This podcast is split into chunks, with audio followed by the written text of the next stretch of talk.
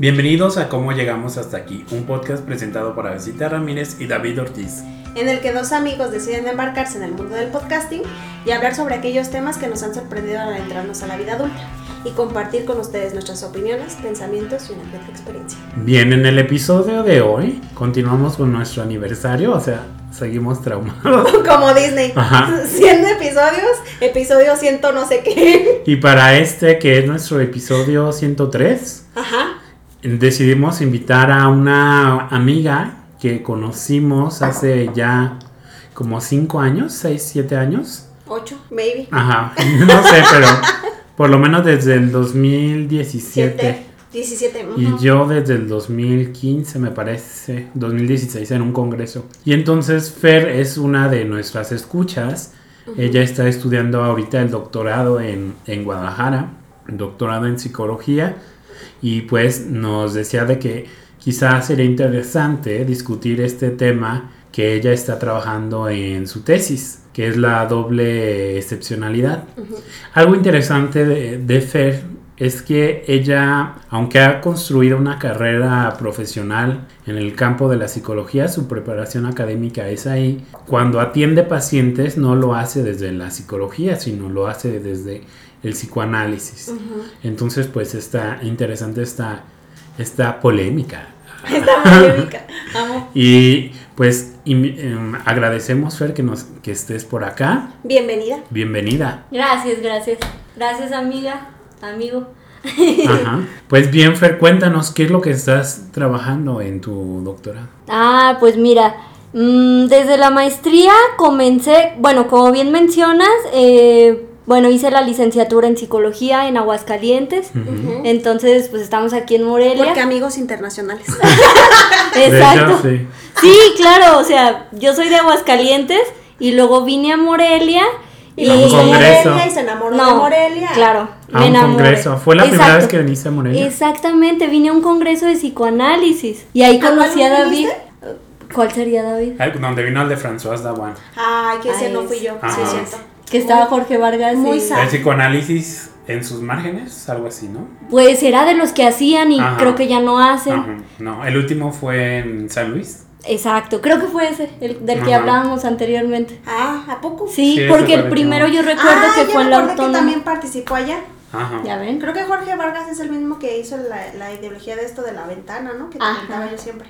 Jo-. Jorge Vargas es de la Universidad de. Aguascalientes e hizo el primero en Aguascalientes. Ajá. Y luego... Fue en Querétaro, ¿no? Después. Luego fue en Zacatecas. Ah, y después ahora sí en Querétaro. Y luego fue, creo, Querétaro y luego Morelia. Morelia. Después nuevamente Zacatecas. Después Ah. San Luis Potosí. Y ahí se detuvo. Ay, Yo fui al de Aguascalientes, al de Zacatecas y a este de Morelia. Y pues súper afortunado porque los conocí, me- como dicen, me enamoré de Morelia, me enamoré de mi pareja. y luego entré a la maestría. Bueno, comencé una investigación. Estaba colaborando en una investigación de, a- de alimentación con niños. Eh, luego entré a la maestría, que era igual en psicología, pero bueno, un enfoque de investigación, pero yo me enfoqué en lo cognitivo. Eh, no diría tanto neurociencias, era como más cognitivo, con niños con desarrollo típico. Y les aplicamos lo que fue en la Michoacana, cabe aclarar. Porque, porque En muy la- en la Universidad Michoacana. Ajá. Estoy muy agradecida con todos mis profesores. y entonces, eh, pues bueno, fue un estudio con niños con desarrollo típico que también me estuvo ayudando David. Y, y estuvo... ¿Tú no, verdad, Avesita? ¿Tú no Sí, estuviste después? también. ¿Sí estuviste? En la maestría, ¿También? sí. Ah, bueno, también Avesita. Ajá, Estuvieron maestría. ellos también ayudándome. Muy agradecida, gracias. Y fue... mm, Bueno, luego vino la pandemia. Que Pero- fue, era sobre la memoria del trabajo. Era sobre la memoria de trabajo. Ajá. Y era, era una intervención que afortunadamente era como estilo videojuego.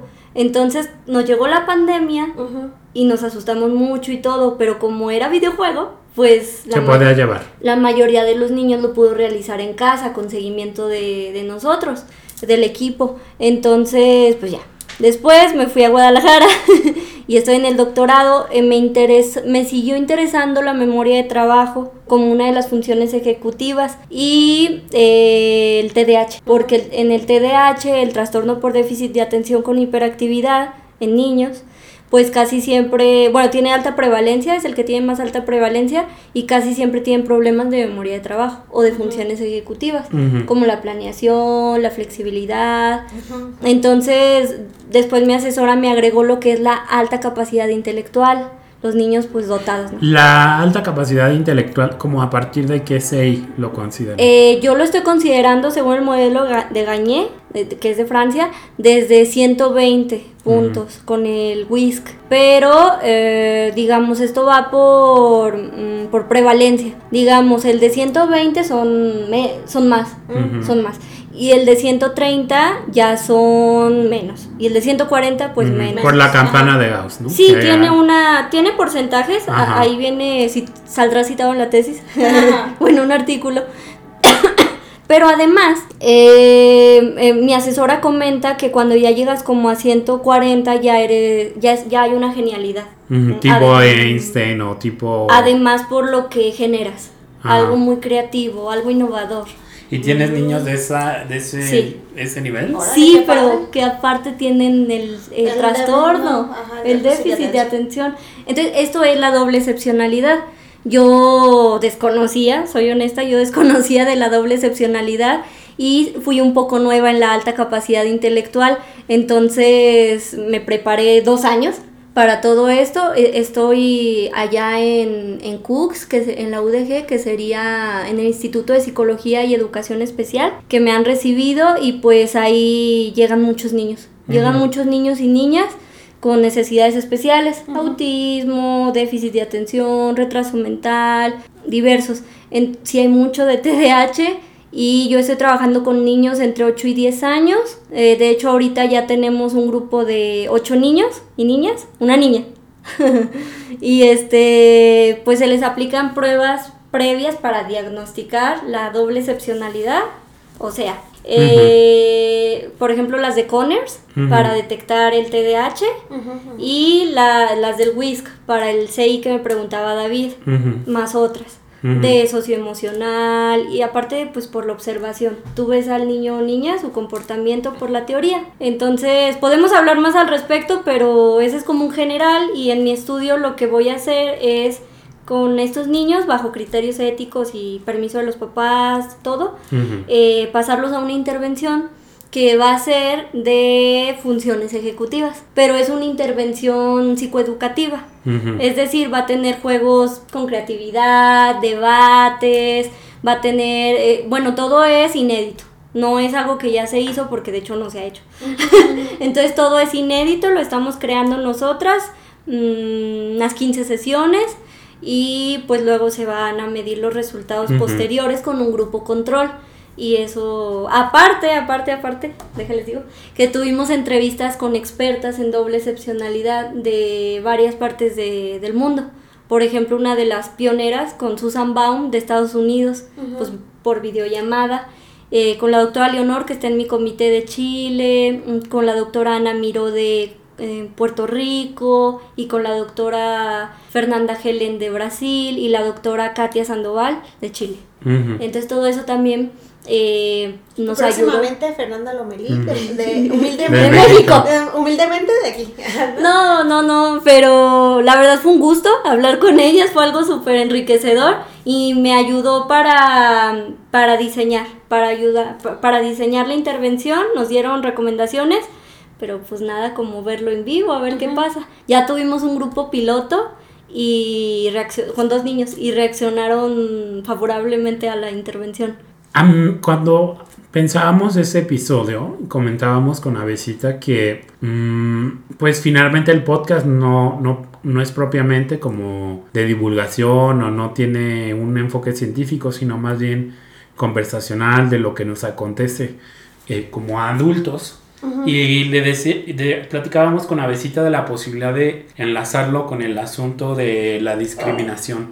Entonces, me gustaría preguntarles a, a ambas, porque yo creo que todos hemos tenido un, un contacto con la discriminación, ¿no? Tanto como ser objeto como ser los perpetradores. Entonces, Sí, Am, ¿Cómo está ese asunto con los niños?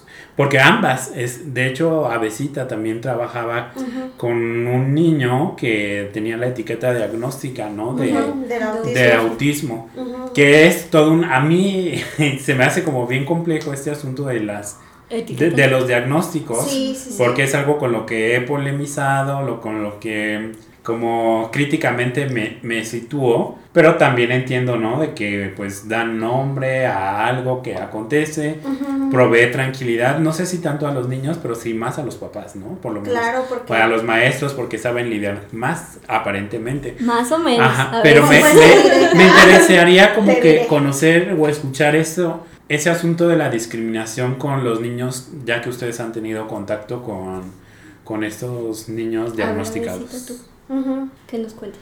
Pues, de hecho, ahí antes de empezar, ¿no? Quizás eso también, ¿no? Porque de pronto se nota que hay como, no sé si tú lo viste, pero también, de, o sea, se suponía que antes, antes, ¿no? No, pues obviamente no teníamos tantos estudios ni todo esto, pero no había este sentido de que eh, hubiera tantos niños con TDA o incluso con autismo, que es TEA. Ajá. ¿no? Y entonces de pronto salieron y, es, y son un montón, o sea, te das cuenta de que... ¿Dónde de estaban? que- de- ajá, de que, de que realmente, no, no, no, y de que de verdad quizás no poníamos atención en la diversidad que se mostraba en los salones. Que también hay malos diagnósticos, Ajá, cabe ajá. aclarar. Sí, sí, sí. Sí, ahora ya se puso de moda. Y ¿Crees que hay un sobre- sobrediagnóstico? Hay sobrediagnósticos sí, sí, también, sí. también.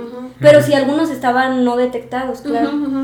Entonces era el niño, no sé si a eso te refieres, pero era el niño como, ay, es bien molesto. Bien inquieto. No, y Ajá. lo trataban mal. Ajá. O Era el apestado. Eh, ah, Sí, claro, porque claro. Son, suelen ser como esos niños. Pero a la pregunta, ¿la introducción de estos diagnósticos ha provocado que dejen de ser los apestados? No, No, al contrario, nada. sí ha generado... siento que los segregan más. Sí, siento que lo segregan más. Para los papás, como decías, creo que es más calmante. Ajá, de que tiene algo, ¿no? Y para el niño, como... Bueno, miren, les voy a contar una anécdota que me dijo la doctora Leonor, eh, eh, Conejeros de Chile, cuando vino a Guadalajara. Y dijo de, de un niño que ya tenía el, el diagnóstico de TDAH Ujú, ujú. y que luego le dijeron que tenía alta capacidad. eh, y dijo, no, es que yo no quiero ser doblemente raro. Sí. Porque le dijo, Sí. tienes doble excepcionalidad. Es como de, no, no bastaba con que ya hubieran, ya me hubieran puesto, no, ahora tengo que luchar los gracias. Y es Pero- que incluso, Gracias. Digamos que le- incluso la inteligencia o digamos la capacidad Sí, intelectual sí, sí, sí. También es algo que margina, porque pienso como esto en, en una serie que, que todo vimos, ajá, que pues es Big Bang Theory Ajá. con Sheldon, pero pienso en una, digamos que más antigua, que es Malcolm el del De medio. medio. Ay, sí, Malcolm. Y él tenía como una capacidad intelectual, ¿no? Y estaba segregado de, de su grupo. Y que no quería ir a ese Ajá, grupo. no, no quería ir al grupo de los De los raros. Ajá, porque eran los listos, ¿no? Y Era venían. Crew Boy. Ajá, algo así. Este. Ah. Y tena- venían como De- más contenido, pero aún así eran marginados. Entonces me llama la atención de cómo, in- o sea, no hace falta de que sea, digamos, algo patológico, como Ajá. un déficit en las funciones ejecutivas, sino incluso, Lo bueno. ajá, lo, digamos que algo que te hace diferente Y es que Sí. no sé, te no, margina. no sé ahí Sí. también, pero por ejemplo pienso en cómo a esto parece que a los niños también les genera como una cierta demanda a ser increíbles, Claro. ¿no? O sea, a tener que siempre tener como cosas que se salgan de la norma.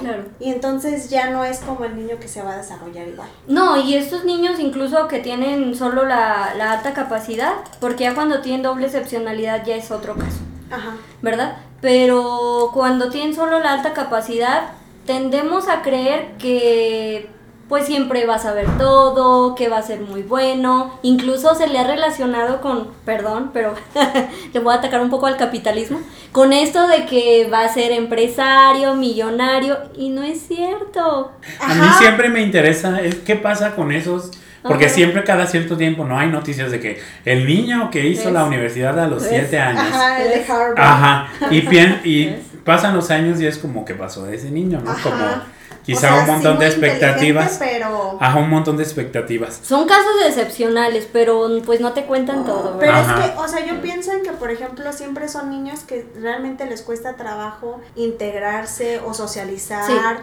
o a veces como generar un vínculo Ajá. que realmente sea significativo y que ellos comprendan, porque pareciera que, por ejemplo, en, en el caso del TEA, eh, como Sí. que la barrera que, que aparece es que ellos no logran comprender del todo el comportamiento del otro. Así es. ¿Por qué reaccionas de la manera? O sea, ¿por qué estás llorando si solamente te Ajá. empujé poquito, ¿no? Por ejemplo. Están en otra lógica, Sí, ¿no? entonces es como Ujú. ese sentido, ¿no? Y eso creen que los hace raros. Ujú. Mm. Y, y siento que no necesariamente. Pero a este niño le dijeron a la maestra y al niño que tenía autismo. Sí, sí, sí, sí. Incluso el... Toda la escuela, y toda ¿no? la escuela lo sabía. Sí. ¿Y lo segregó o qué pasó? Lo que pasa es que también tiene conductas dis- disruptivas. Ajá, claro. Entonces, Por eh, ajá, Más que por su TEA, era por su conducta, ¿no? por las conductas disruptivas. Y o sea, se supone ajá, que en la escuela estaba, tenía una apertura, ¿no? Como para estos alumnos por la inclusión de guías sombras, de maestros de apoyo, Ajá. pero digamos que discursivamente es una cosa y en la praxis es otra, Es ¿no? completamente así, porque te vuelves realmente como la maestra del el alumnito fulanito. ¿Sabes? Porque entonces ese pobrecito alumnito no puede desenvolverse o desarrollarse porque, si no es a través de ti. Y no le das como la oportunidad de Ajá, que claro que y yo puede, como de, pero no. con sus medios, ¿no? Sí, sí, y sí, sí. acoplándonos todos también a, a él. Claro. En este caso, ¿no? De hecho, un día me tocó que, por ejemplo, eh, o sea, yo, yo les había dado y iba y daba como pláticas en los consejos técnicos. Sí. sobre qué era el TEA, ¿no? Sí. Y las maestras parecía que, o sea, se me hizo bien raro porque se supone que yo a las maestras les expliqué qué era el autismo. Ajá. Acto seguido, la psicóloga, sin decirme, oye, ¿por qué no nos pasas? O por qué incluso tú no les das la plática a los niños, ella dice, ay, les voy a dar una plática. Pero, o sea, nada más lo informa en el calendario, no nada, se presenta y hace una, eh, eh, como disque presentación y dice es que un niño de TEA puede eh, tirarse al piso, lamer cosas, golpear, este, arañar y golpearse a sí mismo y así como de, a ver, no, no, no, no, no. Eh, O sea, estas cosas puede hacerlas él y a lo mejor el otro niño que observaste, porque había otro niño en su salón que parecía tenía la misma condición, pero no tenía diagnóstico todavía. Entonces le dije, pero no puedes general- generalizar y decir que todos los niños que tengan Claro. TEA van a ser así. Claro. Y entonces ella como de, ah, La singularidad. Ajá, y entonces ya después, luego, lo, no me hizo caso y siguió como dando las, la, la misma presentación en todos los salones. Y entonces un día la maestra, otra de un salón, me dice, "Po- con razón ya entendí por qué el niño ta- X, le vamos a llamar así, Sí. con razón cuando le digo su nombre no voltea y le dije, claro que no, o sea, él reconoce su nombre. Y le dije, mira, y le, le llamé X Y X volteó. Claro.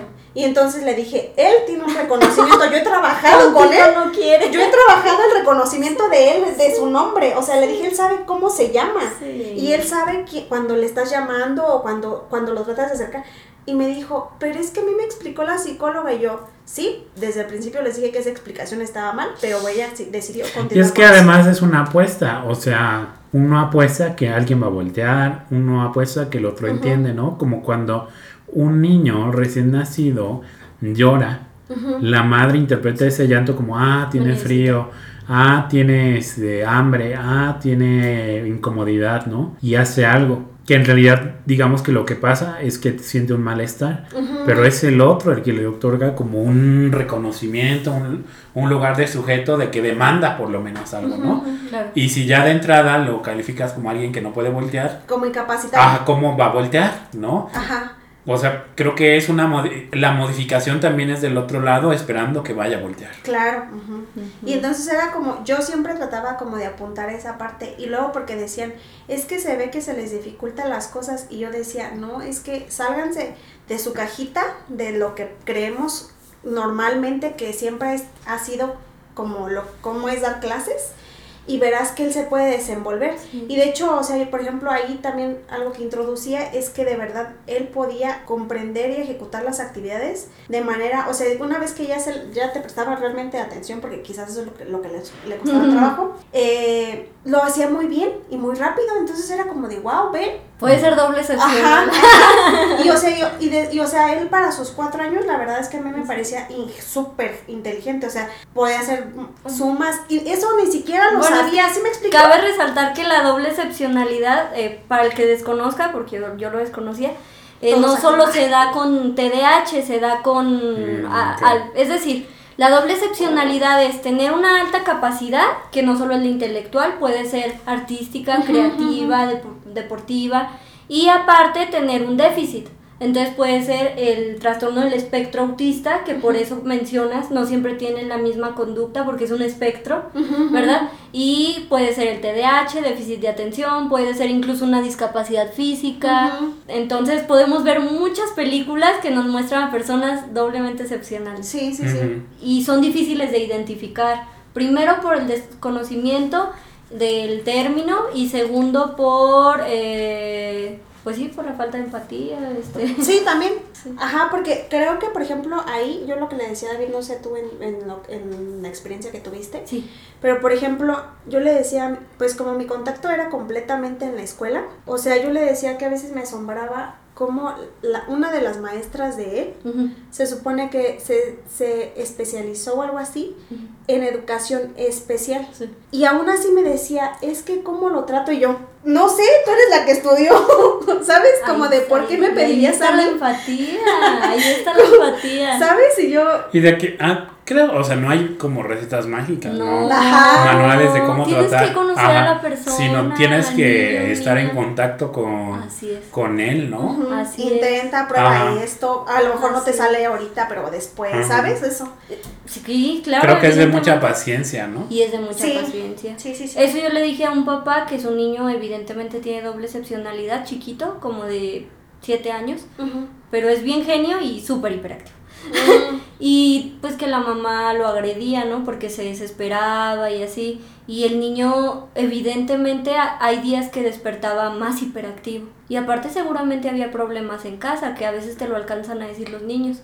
Entonces yo, yo sí le dije, porque me decía, ¿cómo se le va a quitar? ¿Qué pasó? Pues yo sí le digo a su mamá que se relaje, pero le dije, señor, si es difícil y si es de mucha paciencia y pues el amor, ¿no? Fíjate que me asombra esa parte donde dices como esperando que se le vaya a Que se quitar. le va a quitar. Y ah, bueno, miren, esto es reciente. Una de mis asesoras me dijo, tenemos que entender, dice doble excepcionalidad, cómo explicarle al niño, hablemos del niño, que, que no es que tenga tanto el déficit, es excepcional, ¿verdad? Eso también el TDAH tiene sus fortalezas. Y el autismo, Sí, evidentemente. pues todos, todas Sí. las condiciones, o sea, te muestran que, Solo que- como que, lo o malo, sea, ¿no? de modelos educativos que tenemos, pues la verdad, no, o sea, por ejemplo, yo llegó un punto en donde me decían, y vayas a resultar autista, y yo decía, pues no lo descartaría, porque yo, por ejemplo, en la universidad, yo jamás tomaba apuntes, yo dibujaba. Y Ah. cuando veo los dibujos, les puedo decir que hablábamos en esa clase. ¿Recuerdas? No. Pero, pero yo no hacía apuntes. Pero está genial, eso. ¿Sí me explico? O sea, Maneras diferentes. yo no podía, no podía como siempre estar haciendo un apunte Exacto. porque como que mi cabeza necesitaba divagar en otra cosa para poder prestarle atención a la clase. Ajá. O a veces incluso en las clases yo me acordaba porque de qué habíamos hablado porque alguien había dicho un- algo tonto y entonces me había hecho reír o porque me acordaba de que había ¿Sí me explico? Otra Eso está cosa porque bueno. había observado un ruido o lo que sea y entonces me acordaba de esa ¿Sí? clase. ¿Sí me explico? Wow, pues sí. Ah. No Entonces, en- a mí Eso nunca se me hizo genial. como de que, o sea, tan fácil tampoco estar súper así sentada. Ah, ¿Saben? Y, ah, sí, Exacto. prestando dos horas tampoco. ajá. Claro. Entonces, por eso creo que no es que de verdad necesites, o sea, seguir pensando que los niños deberían de sentarse y llenar libritos y hacer, ¿sí me explico? No. O sea, Está eran- cañón este o sea, tema. si eran actividades más, más divertidas, más diferentes, no sé. Em, estaba recordando la, la pregunta inicial de David que hablaba de, bueno, yo le quiero llamar inclusión. Ajá. Ajá. Y esta, es, hemos pensado mucho al respecto, porque de hecho una compañera que viene en- empezando el doctorado va a trabajar con los profesores y las profesoras con niños con doble excepcionalidad.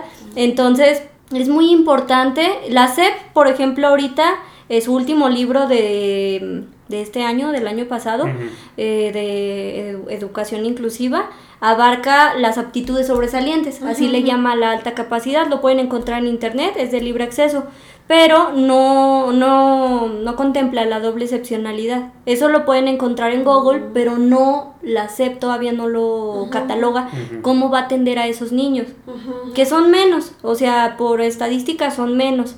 Entonces tenemos primero al de TDAH, luego al de alta capacidad y luego al de doble excepcionalidad. Cabe decir que el de doble excepcionalidad a veces se oculta ujú. llamémosle un camaleón. Entonces a veces es muy inteligente y a veces es muy distraído y a veces pasa como niño promedio y a veces sí se le nota todo.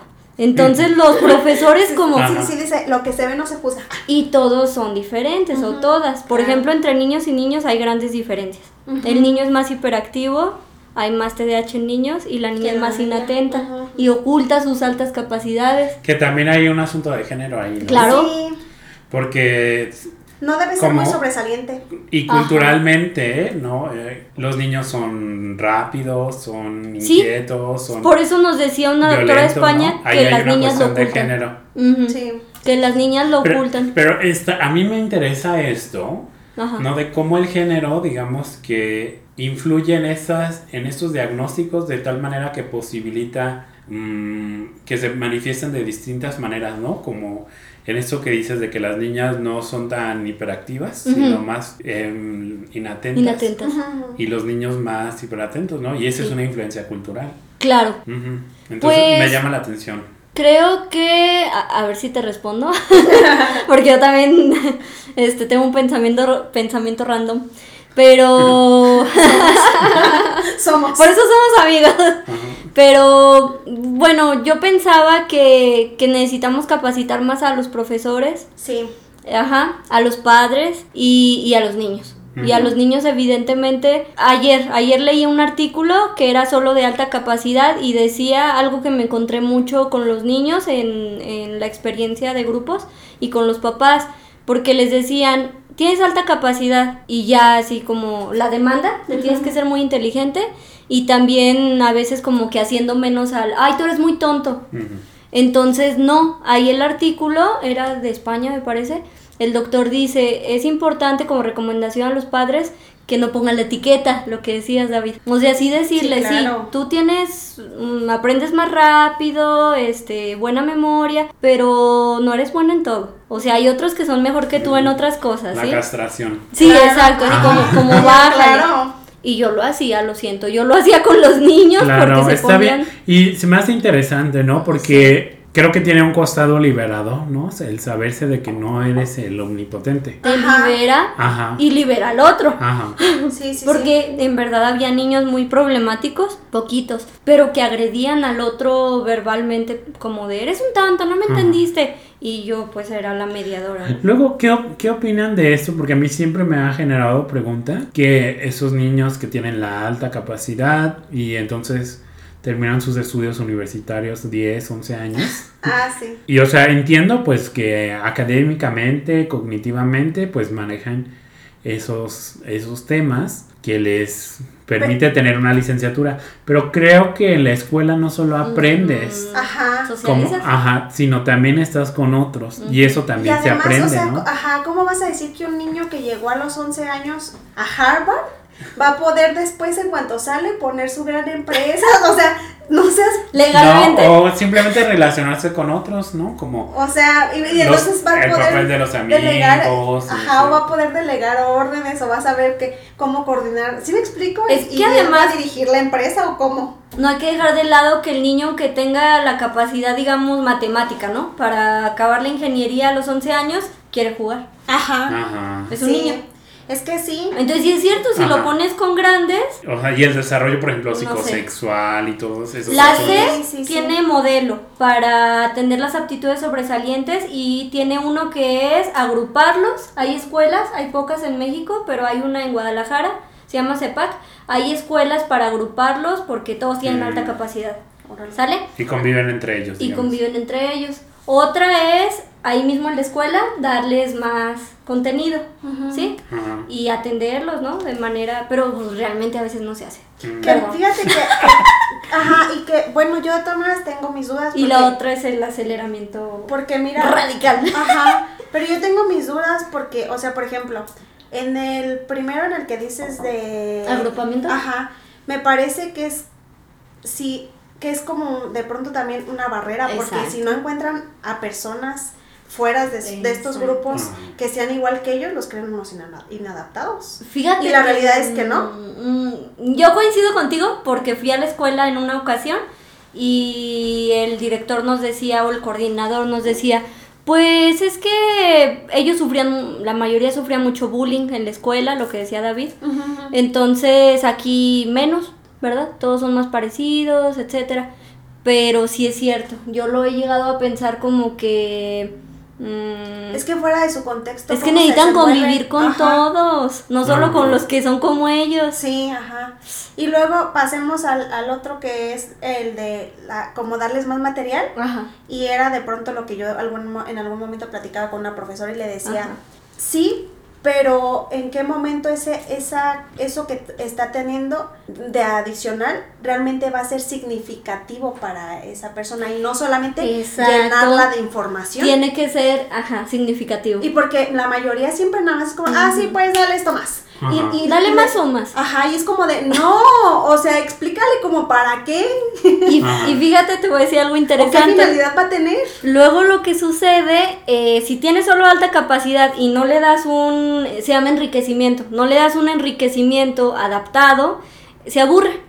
Entonces te va a mandar allá y se va a poner a jugar, luego son muy activos y luego piensan que tiene TDAH. Y tenemos diagnósticos erróneos, etcétera, o a lo mejor sí es doble excepcional, Ajá. pero muchas veces tienen aburrimiento.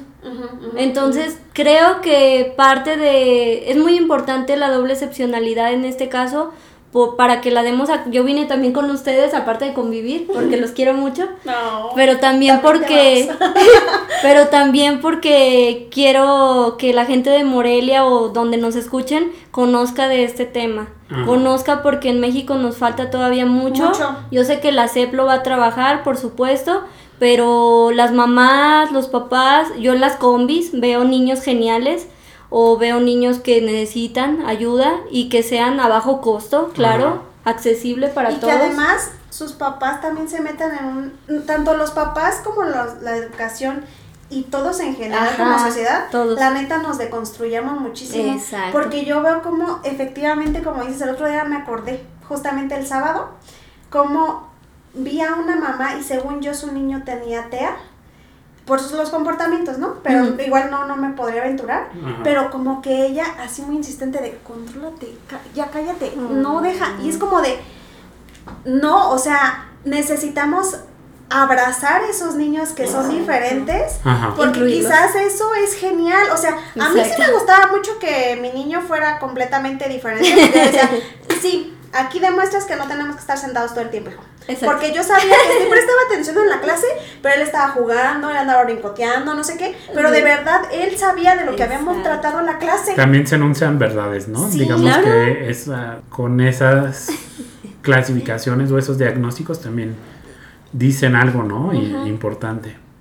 Entonces yo creo que mm, yo hablaría más de una inclusión, yo hablaría más de que empaticemos más como sociedad, conozcamos más y que si alguien tiene esta, por ejemplo, doble excepcionalidad, o sea, tengo estas dos condiciones o más, pueden ser más de dos, se le llama igual doble excepcionalidad, pues conocerlo como a cualquier persona, Ajá. conocerlo, ver qué necesita, ¿verdad? Por ejemplo, en TDAH, en alguna de mis sesiones, eh, bueno, perdón, doble excepcionalidad, Ajá. este niño presenta más TDAH. Entonces se puso a llorar, se desesperó y se puso a llorar y pues y- Y no quiere decir que esté mal, sino que. o sea, exacto, hicimos una pausa, Ajá. le dijimos, ¿qué quieres? ¿Quieres salir? No, solo se tapó con su chamarra. Solo quiero estar así eh, y dijo lo que le enojó. Me enoja que mi compañerito así y así y yo ya sabía que trae un problema desde casa. Entonces nos esperamos, dijimos está bien, este tranquilo, llora y ya luego como si nada. Entonces, pues bueno, eso es lo que tenemos que trabajar en todas partes. Sí. Y es que, o sea, también, ¿no? Eso pienso como de, en cuanto veíamos, y digámoslo así, ¿no? Porque pe- pensamos que son como los cerebritos Y como también siempre decimos, pero es que es un ñoño, es que qué horrible ser como él. Y es como de, no, hijos, o sea, pues qué padrísimo, yo quisiera tener ese SI para, para, para ver si, si así me salgo de la pobreza extrema. No, Pero es que, pero es que pero fíjate no sé que otras cosas, ¿sabes? hay como dos vertientes, y yo lo he visto. Porque hay una vertiente que es la de, ah, eres un nerd. Pero luego, ay, oye, no me ayudas. Ajá. Es que no le entiendo. Y se aprovechan también. Pero no, pero luego eso les ayuda a socializar Ah, porque sí, a ellos sí. también les gusta ayudar, entonces dicen, si te ayudo y Ajá. hacen amistad. Sí. Hacen vínculos. Ver, ¿qué se te ocurre? Para un poco acercarnos al final del programa, me, Muy precioso. me gustaría que de repente se escucha como ese término de la neurodiversidad. ¿no? Sí. Y los neurotípicos, que serían como, digamos que las personas que no tienen estos diagnósticos, ¿no? Alguna sea- condición ajá, de, especial. Ajá, de excepcionalidad o de ah, Déficit. déficit o autismo. ¿Qué, qué opinan de ese... De, ¿De eh, neurodiversidad? Ajá, como de esa apuesta por nombrarlos así, de que los neurodiversos y los neurotípicos. Mm, ¿Tú tienes algo que decir, Besita? Mm, pues no sé. Es que eso me parece que solamente son etiquetas, ¿sabes? O a mí nuevo- también no me gusta. De nuevo volvemos a ese asunto como de. Hice la pregunta para decir que no me gusta.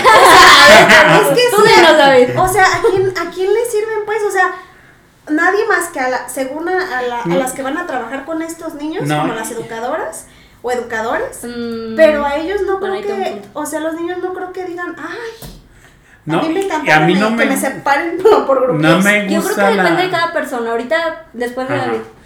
El- lo, por lo que no me gusta de la neurodiversidad es como que se reduce a un asunto neurológico. Eso sí. como del cerebro, ¿no? De que hay algo que está sucediendo, digamos que a nivel de la bioquímica cerebral, algo de las estructuras, y me parece que, o sea, pues puede No. ser una apuesta interesante, pero como creo que hay un montón de variables, ¿no? Antropológicas, Sí, sociológicas, sí, sí, genéticas. contextuales, de educación, que influyen también. género. Ajá, ajá del género, Sí, ¿no? Como sí, lo que sí. hablábamos de esa expresión, digamos, de, de, de las niñas y los niños, ¿no? Entonces, siento que está interesante, pero no me gusta a cómo se reduce, ¿no? Sí. O sea, porque parece entonces de que aunque no lo cal- cataloguen como un problema, sino como diversidad, pero el asunto de lo neuro es a mí lo que me, me causa ahí como una pregunta, un conflicto, ¿no? Porque entonces ya solo se está encerrando en un cuerpo, encerrando en un cerebro, aislado de los otros, ¿no? Y como tú lo has visto, de que si tienen si- quizá las herramientas, las intervenciones, no tienen por qué llevar estas vidas de sufrimiento o de exclusión o de... Mm, o Aún de- con las intervenciones sigue la cosa difícil. Sí. Porque, como dices, en casa hay situaciones y Ajá. aunque tengan medicina, Ajá, aunque Ajá. tienen medicina, siguen con, digamos, síntomas. Entonces, ¿por qué? ajá, ajá. Sí, porque Bueno. es que sí, porque de todas maneras cada organismo actúa de manera diferente a eso. Por ejemplo, Yo, yo pensaba... o, Ajá. o bueno, por ejemplo, también desde y ahí como la importancia, digamos, como de de que en algunas escuelas también ya se acepta este asunto del maestro sombra o el guía Sí, sombra, que fue sí. como mi trabajo, era porque de alguna manera nuestro chamba era enunciar Ajá. como esta, em, como el pensémonos desde otros lugares, Ajá. no solamente desde lo que ya sabes o desde donde tú quieres dar tus clases, sino de que necesitas como abrirte o darte cuenta de que no, no, no que atiendas esa diversidad, sino que todos aprenden de manera diferente y que quizás Exacto. las formas de evaluar también, ¿Tienen que ser diferentes? sí, Claro. Y no porque digas que, ay, porque es porque este en base a la, a, la, a, a la necesidad que tuve de. Ajá. ¿no? De, de atender a este niño, no, sino porque pues cada uno se desenvuelve de manera diferente. Así es. Y como dice David, no reducirlo al cerebro. Ajá. Yo no soy mm, maestrante en neurociencias, porque sí hay en la UDG, una asesora mía es tuvo la maestría en neurociencias, yo no, así que no te puedo como especificar qué onda con eso, pero sí conozco muchos psiquiatras y este pues un poco del tema. Entonces, incluso los psiquiatras cuando dan un diagnóstico de ansiedad o así te dicen, "Oye, pero hay muchas variables contextuales." Tal vez sí está pasando algo con tu cerebro que es evidente y te puedo dar una medicación. Pero si no cambias estas variables, Claro. si no acudes al psicólogo o en los Claro, niños a claro, atención claro, psicopedagógica, Sí, sí, sí. perdóname, pero ni con No toda a la medicina. Ajá. Además, sí es cierto, o sea, bueno, autismo me parece que no. No, ninguna se quita. Sí, Nada ¿no? más O sea, por ejemplo, incluso del autismo, ahí es muy importante porque, por ejemplo, a él le pueden dar medicamento, pero también de manera ambiental, Ah. los aromas podían influir. Claro. La comida podía llegarle a generar una alteración en la corteza cerebral. O algún recuerdo, Sí, ¿no? Ajá. Entonces Algún es como. recuerdo y pum, crisis. Sí. Entonces es como darnos cuenta de que realmente lo que podía influir en este ser son muchísimas cosas.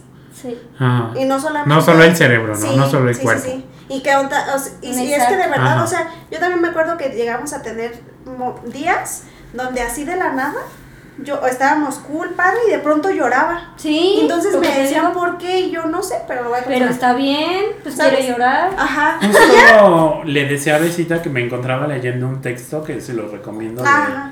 de François Dawan, ¿no? De Historia y Trauma, la locura de las Ah, guerras. Sí, sí. Y entonces ella hace como un recorrido histórico por esto de lo, lo que la psiquiatría y también el psicoanálisis llamó como neurosis de guerra, ¿no? Que eran bajas psíquicas que de pronto los soldados del frente enloquecían, Sí. empezaban a alucinar, empezaban a, a delirios de persecución. Y des- hubo una, digamos, una corriente de- de- para estudiar eso. Y entonces, no me acuerdo el médico, pero a los que fallecían les se dedicaban a abrir la cabeza y ver qué pasaba en el cerebro. Ajá, ajá. No de que, qué es lo que ocurre en el cerebro, qué está no los pasando. entrevistaron.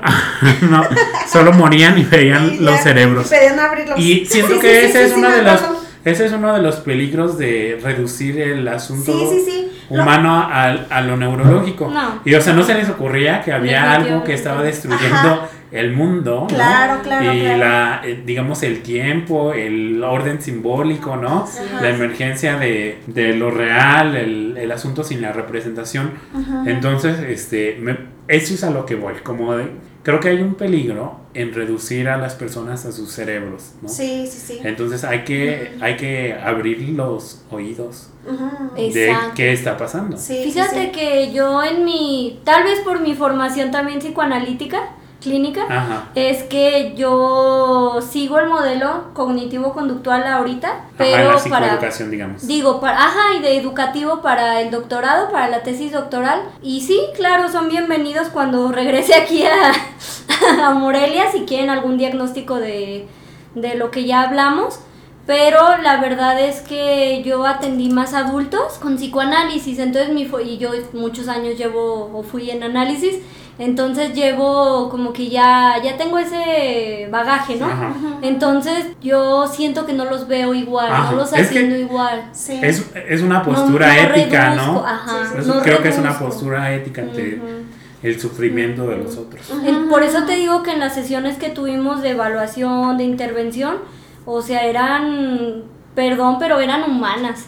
O sea, Ajá. eran como quieres llorar, ya no quieres jugar, ¿qué pasó? También entender que es un niño. Los niños también están en formación. Claro. Pero pues qué formación, Ajá. ¿verdad? Claro. También, o sea, son muchas cosas. Pero yo quiero decir que, que los psiquiatras también lo avalan, aunque a- a- depende qué psiquiatra, ¿no?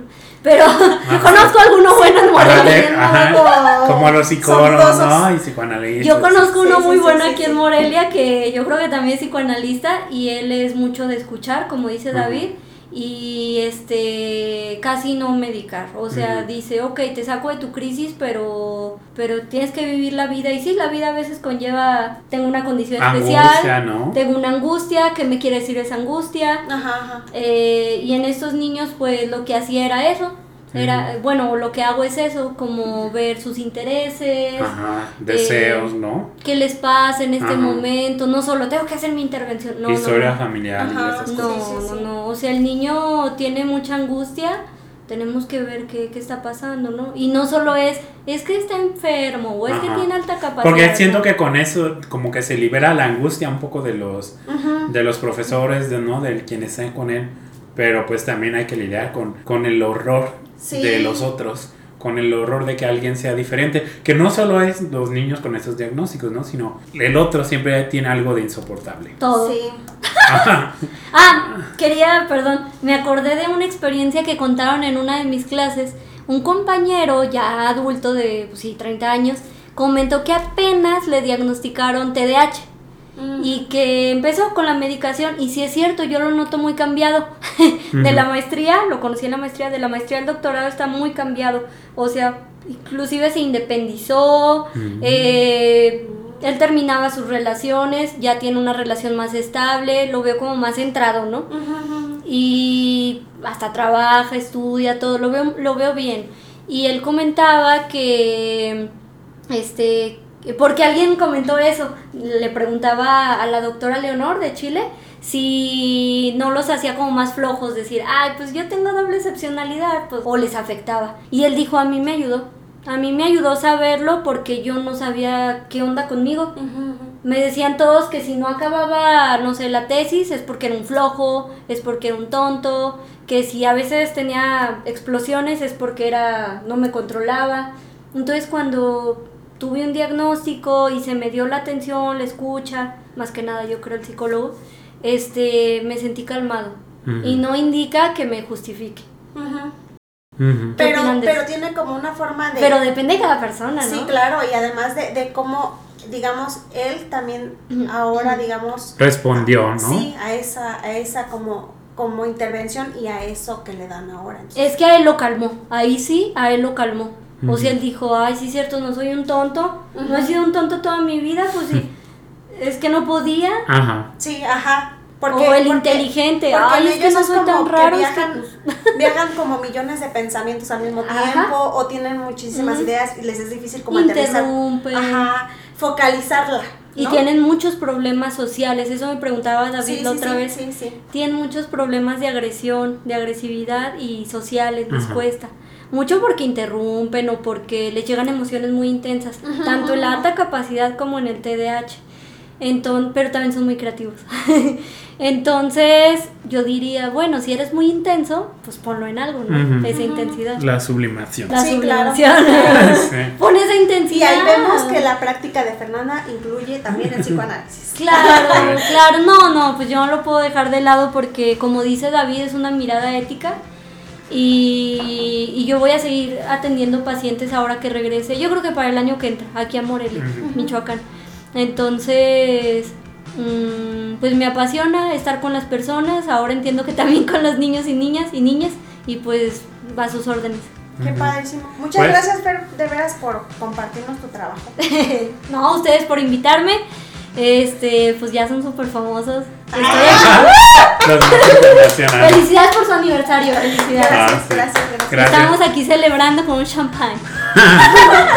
Agradecemos a nuestros escuchas por acompañarnos semana a semana. Los esperamos la próxima semana en un episodio más. No olviden darnos review de 5 estrellas en Apple Podcast y en Spotify, solo 5 estrellas porque nos gusta acumular estrellas. Y seguirnos en Facebook e Instagram como Llegamos Podcast. Adiós. Adiós.